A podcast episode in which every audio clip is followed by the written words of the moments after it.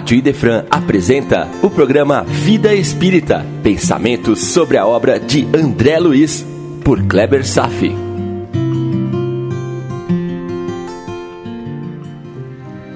Nosso Lar, capítulo 17, em Casa de Lísias, parte 1. Hoje mesmo concluo os estudos sobre as várias casas no reino de meu pai. Eu iniciei isso já há dois encontros abordando apenas um pequeno tema, intitulado Progressão dos Mundos. Em seguida, entrarei no capítulo de hoje. O progresso é lei da natureza. Todos os seres da criação, animados e inanimados, são submetidos pela bondade de Deus a essa lei, que quer que tudo se engrandeça, evolua e prospere a própria destruição, que aos homens aparenta ser o final de todas as coisas, é apenas um meio de se chegar, pela transformação que ocasiona, a um estado mais perfeito que o anterior, visto que tudo morre para renascer e nada sofre o aniquilamento total. A lei de destruição será abordada no capítulo 24. Ao mesmo tempo que todos os seres vivos progridem moralmente, os mundos em que eles habitam também progridem materialmente. Quem pudesse acompanhar um planeta em suas diferentes fases evolutivas, desde o instante em que se aglomeraram os primeiros átomos, o viria percorrer uma escala incessantemente progressiva, mas com degraus quase imperceptíveis a cada geração. O que você pode ver, sim, é um documentário do History Channel que se encontra na internet. Se eu não me engano, o título é Onde Tudo Começou. Ou qualquer coisa, você clica em Formação do Planeta Terra e vai estar lá um documentário de uma hora. As imagens são incrivelmente lindas e conta toda a história do planeta Terra, desde seu início na formação até a nossa vinda 4 bilhões e meio de anos depois. Confira. Mas continuando. Durante a progressão, os mundos oferecem aos seus habitantes uma morada cada vez mais agradável na medida que eles próprios avançam na senda do progresso. Assim, o progresso do homem, dos animais, dos vegetais e do próprio ambiente físico do planeta marcham paralelamente, porquanto nada na natureza permanece estacionário. Marchar paralelamente não significa uma desconexão entre os seres. Na verdade, uma interação influente entre uns e outros, no atrito dos seres, se estabelece, influenciando-se mutuamente para o despertamento de valores cada vez mais avançados em todos. A energia de conexão entre todos é o que chamamos de amor. Quão grandiosa é essa ideia, tão digna da majestade do Criador. Ao contrário, como é mesquinha e indigna da sua grandeza a ideia de que Deus concentra exclusivamente toda a sua disponibilidade e toda a sua providência no imperceptível grão de areia que se chama planeta Terra. E como é infantil a ideia de que Deus restringe a humanidade aos poucos homens que a habitam a humanidade é muito maior do que a visão tosca que restringe-se aos 7 bilhões de nossa população, ou mesmo aos 23 bilhões entre encarnados e desencarnados. A humanidade é vastíssima e se amplia a infinitos outros mundos. Segundo a mesma lei de progresso que incide sobre os seres imundos, nosso planeta já esteve material e moralmente num estado inferior ao que hoje se encontra e seguirá ainda a um grau mais elevado e assim sucessivamente. Atualmente, a Terra atingiu um dos períodos de transformação em que, de planeta de provas e expiações, mudará para um planeta em regeneração, onde os homens serão felizes. Nele imperará a lei de Deus. Isso foi escrito por Santo Agostinho em Paris, 1862. Ao longo do texto, eu fiz apenas pequenos enxertos, mas que não descaracteriza o texto básico. E aqui então nós concluímos os estudos sobre as várias moradas na casa de meu pai. Vamos em frente agora? No capítulo de hoje, vamos nos deparar com três situações importantes na vida de André Luiz. Um, a sua alta hospitalar após um período de recuperação de algumas semanas. Tudo isso sob o cuidado do Dr. Henrique de Luna. 2. A oportunidade de estágio de um ano de aprendizado em departamentos de atendimento a desencarnados em quatro dos ministérios do nosso lar. E três, a hospedagem na casa de Lísias. Vamos nessa? Após receber a feliz notícia de sua alta hospitalar, André Luiz recebe não tanto um convite para trabalho, como já havia solicitado antes, mas um estágio para estudos e observações nas dependências de quatro dos seis ministérios que estão vinculados às esferas inferiores. Esse é um passaporte para retomar seu crescimento a partir dos estudos e até pode rolar uma oportunidade de trabalho, caso ele torne suas ações úteis a terceiros. O termo aqui é ser útil. Como já sabemos, a lei do trabalho é uma lei natural. Já estudamos em outro programa. O que não fizemos é um estudo sobre o que significa lei natural. O que vem ser isso, afinal de contas? Existe uma legislação criada pelos homens, que é mutável e adaptável ao estágio evolutivo de uma sociedade. Ao longo da história, leis são modificadas, desenvolvidas e mesmo abolidas. Portanto, leis humanas são falhas e não permanentes. A Constituição, os códigos civis, os códigos penais são exemplos de leis humanas. Existe uma outra legislação que vigora desde todos os tempos, são imutáveis e que faz sentir sua ação sobre nossas vidas, que são chamadas leis naturais ou leis da natureza. Elas não são o princípio material e nem o princípio espiritual, mas são as regras do jogo das existências. Essas leis foram criadas por Deus. É por isso que são perfeitas, imutáveis, permanentes. É o caso das leis físicas da gravidade, da termodinâmica, etc., etc., e que são estudadas pelas ciências. Além dessas leis naturais físicas, existem chamadas as leis morais, que são também leis naturais de Deus. Aliás, o Espiritismo tem como base fundamental que sustenta todo o seu trabalho, o motivo dela existir, o estudo das leis naturais. As leis morais nos foram apresentadas pelos Espíritos e estão descritas no Livro dos Espíritos. Vou citar apenas para ilustração: lei da adoração, lei do trabalho, lei de reprodução, lei de conservação, lei de destruição, lei de sociedade, lei do progresso, lei de igualdade, lei de liberdade, lei de justiça, de amor e caridade, e lei da perfeição moral. Meu irmão, essa lista abrange um cabedal de estudos de grande vulto. Como disse, é a essência do Espiritismo. Além do estudo das leis físicas que fica a cargo das ciências, claro. Se você acha que o Espiritismo foi criado para descrever o mundo espírita, o mundo espiritual, a relação dos espíritos conosco e vice-versa, todos os fenômenos mediúnicos que existem, você está enganado. O Espiritismo surgiu como um meio de descrever as leis naturais de Deus. Este é o fundamento dela. Vejamos o que nos ensinam os espíritos superiores sobre as leis naturais.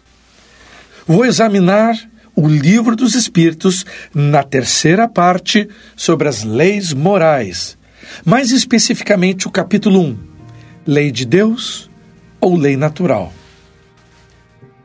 Questão 614. Que se deve entender por lei natural? Resposta: A lei natural é a lei de Deus. É a única verdadeira para trazer felicidade ao homem.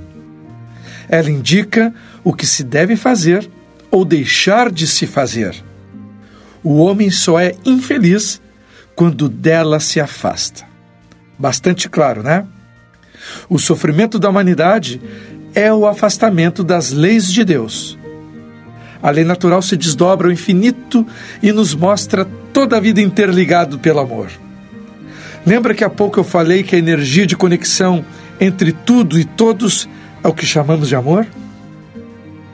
As leis naturais nos protegem como as próprias mãos de Deus estendidas para as criaturas. Se procurarmos seguir as leis naturais que moralizam, passaremos a viver bem em todas as sequências de vida.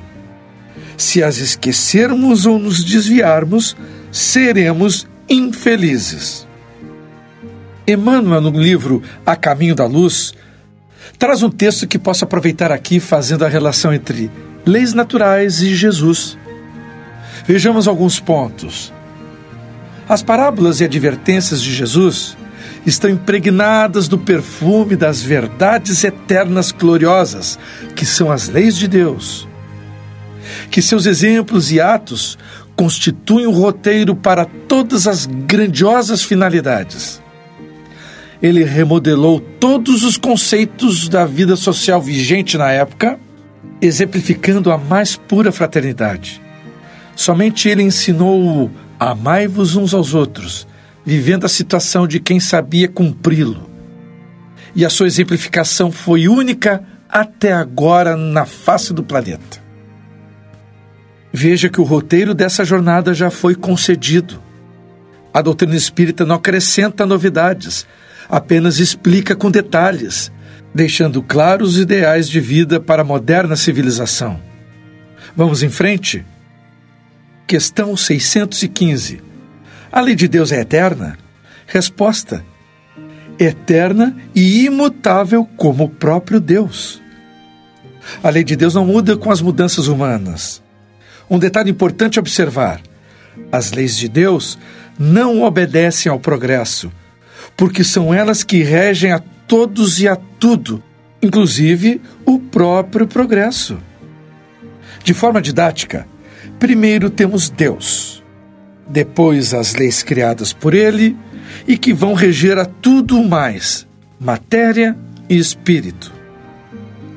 Tudo o que acontece em nosso mundo acontece em todos os mundos, em todos os cantos do universo. As leis são imutáveis e eternas, e, no entanto, elas funcionam para a nossa mutabilidade, no processo de despertar de todos os valores espirituais, desde a pedra até o arcanjo. Tudo é perfeito na ordem das coisas, Todas as leis já estão escritas dentro de nós, mesmo que não as percebamos. Acabam funcionando como força motriz de nossos movimentos, como um impulso ao trabalho, como já vimos outro dia. O próprio Mestre nos disse com segurança: o reino dos céus está dentro de vós. Essa é a nossa herança que nos assegura a certeza da plenitude futura. Meu irmão, o céu já se encontra dentro de nós, com todas as glórias, com todas as vidas, em esplendente de felicidade. Em nossa caminhada será preciso encontrar não somente o céu, mas principalmente Deus. Amar a Deus acima de todas as coisas e ao próximo como a si mesmo. Essa é a lei. E quando Jesus disse: eu sou o caminho, a verdade e a vida. Ele nos alertava que é a manifestação viva das leis, como bússola segura para todos nós, ainda pobres peregrinos de boa vontade. A doutrina espírita, sendo a revivência do cristianismo dos primeiros séculos, nos chegou com bênção de Deus para entendermos a mensagem da luz sobre as leis eternas as leis naturais. Ainda precisamos de livros porque não sabemos ler a lei da natureza. Mas dia chegará que o nosso despertamento espiritual será suficiente para nos mostrar o caminho da verdade, onde exista a verdadeira vida. Questão 616. Será possível que Deus, em certa época, haja prescrito aos homens que noutra época lhes proibiu? Resposta: Deus não se engana. Os homens é que são obrigados a modificar suas leis por serem imperfeitas. As leis de Deus são perfeitas. A harmonia que reina no universo material, como no universo moral, se funda em leis estabelecidas por Deus desde toda a eternidade. Os homens que criam leis transitórias que se modificam de acordo com os tempos acabam transferindo para Deus a ideia de que ele criasse leis que funcionariam também por uma época. Esse é um reflexo da profunda incompreensão do homem sobre a natureza divina. Não podendo ser Deus, às vezes por equívoco, buscamos uma natureza antropomórfica no Criador, o velhinho de barbas que nesse sentido pode criar leis que se modificam com os tempos. Pobre de nós! Questão 617. Qual a abrangência das leis divinas? Elas regulam alguma outra coisa que não somente a conduta moral? Resposta: Todas as leis da natureza são leis divinas, pois que Deus é o autor de tudo o cientista estuda as leis da matéria. O homem de bem estuda e pratica as leis da alma. Em tese geral, as leis se dividem em dois aspectos: leis físicas e leis morais. Na verdade, para compreendermos as leis da matéria e as leis da alma, é necessário acumular um certo volume de experiências em vidas sucessivas. Afinal de contas, Compreender e cumprir as leis naturais requer maturidade espiritual. Quer ver? Questão 617A. É dado ao homem aprofundar umas e outras? Resposta: sim, mas uma única existência não lhe basta para isso. Sempre tenha em mente que, dentre as leis divinas, Umas regulam o movimento e as relações da matéria bruta. São as leis físicas, cujo estudo pertence ao domínio da ciência. As outras dizem respeito especialmente ao homem. Abrange as regras da vida do corpo, bem como as da vida da alma. São as leis morais, tão bem ensinadas e exemplificadas por Jesus. Como se vê, temos Deus acima de tudo. E Deus criou as suas leis naturais.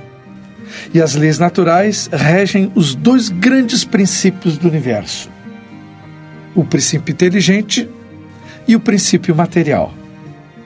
O princípio material sob o microscópio da ciência, e o princípio inteligente sobre a égide das leis morais.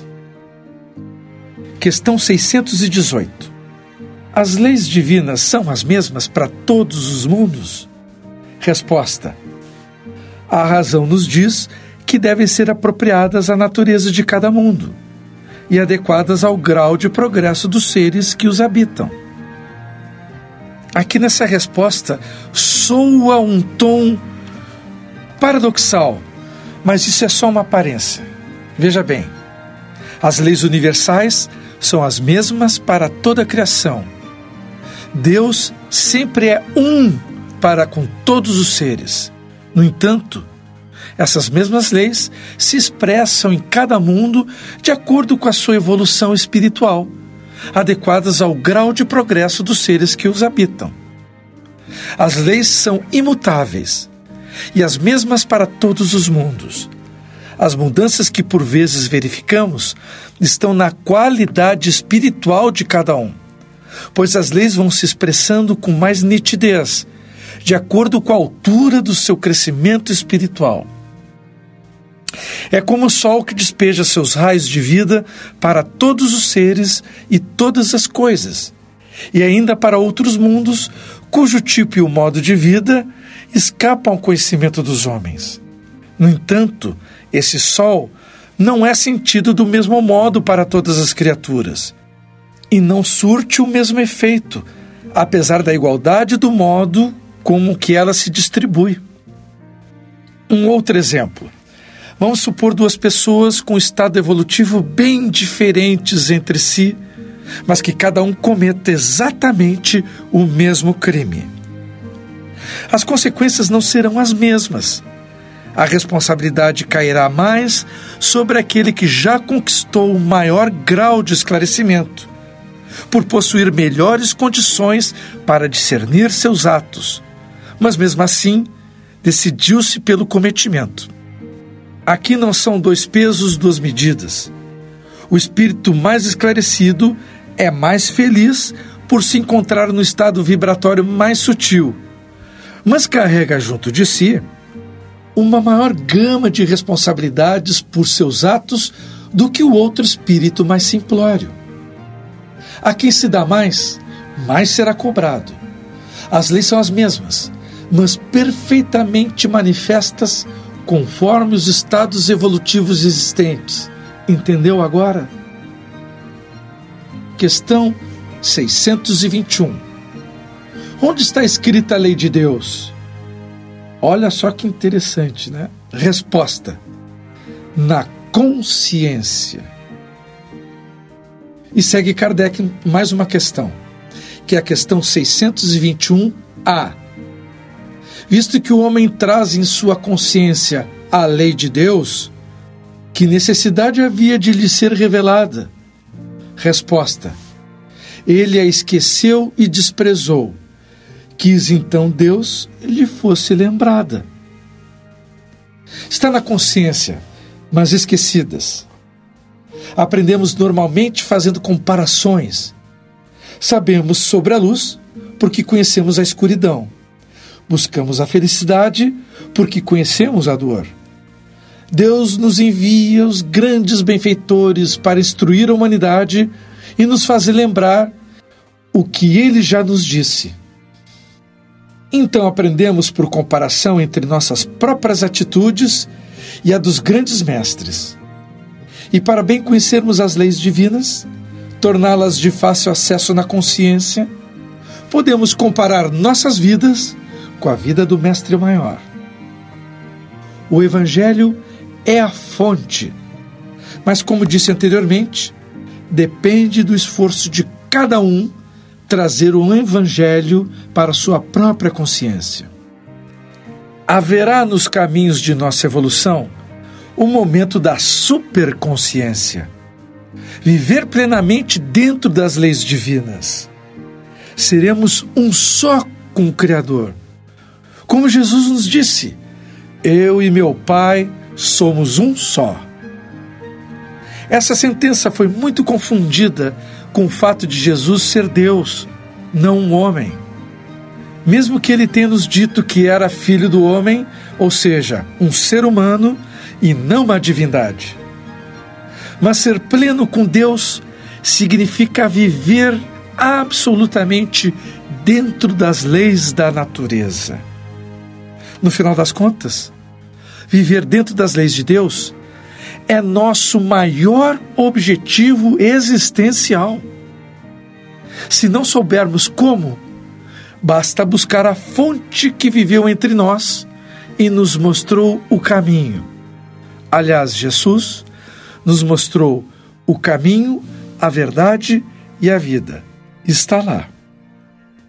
E nem que leve milhares de anos, esse é o inexorável destino para todos os seres da criação. Isso mesmo, da pedra ao arcanjo. E é pelo esforço pessoal que você poderá seguir rumo a esse destino de forma mais rápida e com menos sofrimento. O esforço individual é intransferível. Por isso, Jesus morreu na cruz, apenas para mostrar o caminho, a verdade e a vida, e não para nos livrar dos nossos pecados. Pegou a sutileza? Por isso eu disse: o esforço é individual e intransferível. Por hoje era isso. Desejo paz a todos e até breve.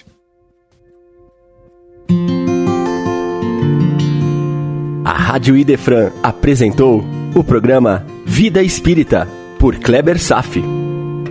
Todas as terças e quintas, às nove da manhã. Programa Vida Espírita